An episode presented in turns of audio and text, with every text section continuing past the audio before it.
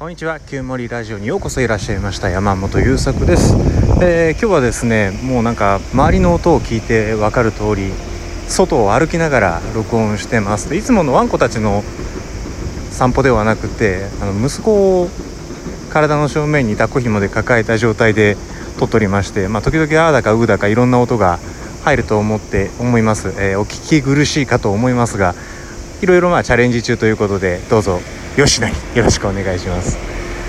今回のお話なんですけど地震ってなくてよくねっていう話です、えー、地震についてなんか世の中ではたくさんのことが語られてますよね。その地震を育てるとかあと根拠のない地震みたいな言葉もあるし、えー、根拠のある地震は脆いぞとかいろいろ言われてます。でまあそういう情報をねいろいろ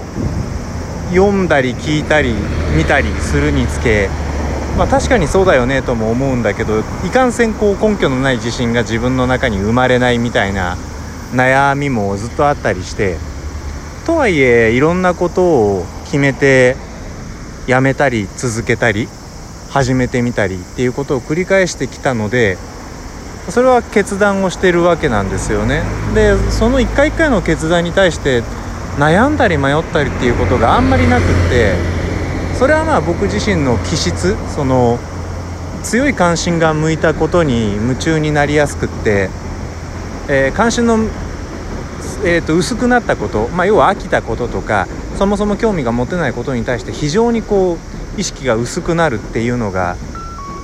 えー、とまあ、アスペルガーと呼ばれてる人の気質だったりするのでそれも関係してるとは思うんだけどそれにしたって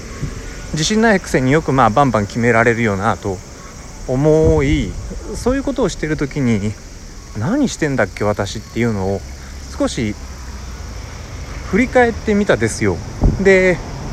あだからかっていうなんか非常にシンプルなものを見つけましてでそれは何かというとめっちゃ調べてるんですよね。そのことに対してうんいやもうあまりにこれはやりたすぎるってなった時って何にも調べずにバンと飛び込むんですけどそれはもう好奇心とか衝動の赴くままに飛び込んでるわけですよ。でまあそれは気質によるところでしょう。あだから真似してくださいって言って真似ができることでは多分ない。多分ね。だけどじゃあ例えばこの、えー、コンテンツを世の中に出すにあたって例えば動画1本ね、えー、動画1本撮って世の中に出すにあたってで編集ってどうしようとかオープニングってどうするんだろうとか構成ってどう考えたらいいんだろうとかっていうこと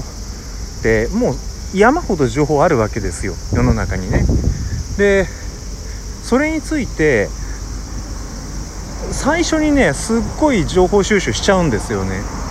本ももちろん読むしまあそのネットで最新の情報発信みたいなことについての本って本ってねスローメディアって呼ばれていてなかなか世の中に出るのに時間がかかるメディアなんで基本的にはあもうすでに先行でそこでうまくいき始めてる人たちがどんなことやってるんだ俺っていうことを話してる動画だったり音声だったりブログだったりで情報収集すると。である程度まあ、YouTube ぐらいね今これを撮ってる段階の YouTube ぐらいこんな風にやったらいいんだぞっていうノウハウが蓄積されてるメディアなんかだと書籍になってたりもするのでそれは比較的普遍的なノウハウが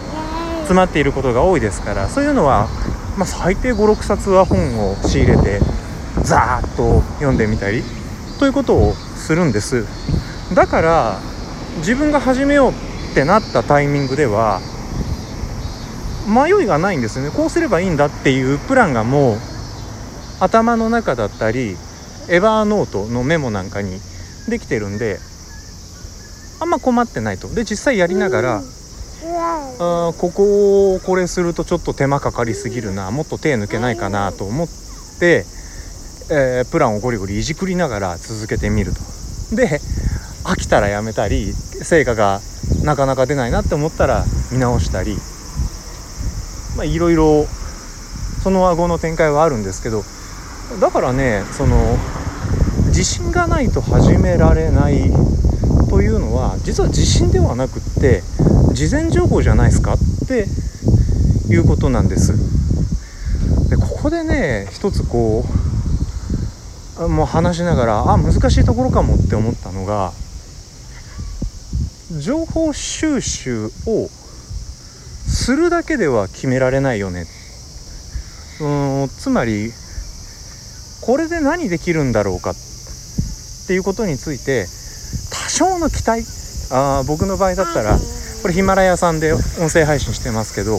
ここで音声配信することで、まあ、僕の認知が上がってくれるとかあと動画で情報発信するよりもな今なんかねその散歩中にこれ撮ってるわけだからとにかくこう動画編集撮影編集アップロードってね手間がかかるわけでだから音声配信だったらそういう手間を結構はしょってもっとなんか生活の端々隙間隙間で制作できちゃうんじゃないのとかっていうなんだろうこれをすることによってこういうメリットが欲しいっていうスケベ心下心がはっきり分かってないとなんか YouTube した方がいいらしいよとかこれからは音声配信の方がいいらしいよだけでは動きづらいやろうな。っていうかそもそも何の情報を収集していいのやらわからないよなとか思うわけです。あなので何か物事始める時に自信がなくてできないわっていう場合はそれをするにあたってどんな情報があったらいいかなっていうのをガバッと集めて積み上げて一気に読むっていうのをまあ早ければ今電子書籍とかでも手に入るんでね23日ぐらいでやっちゃうとか時間かけても1週間ぐらいでもうとにかく最初はスピード大切なんでザーッと収集してザーッと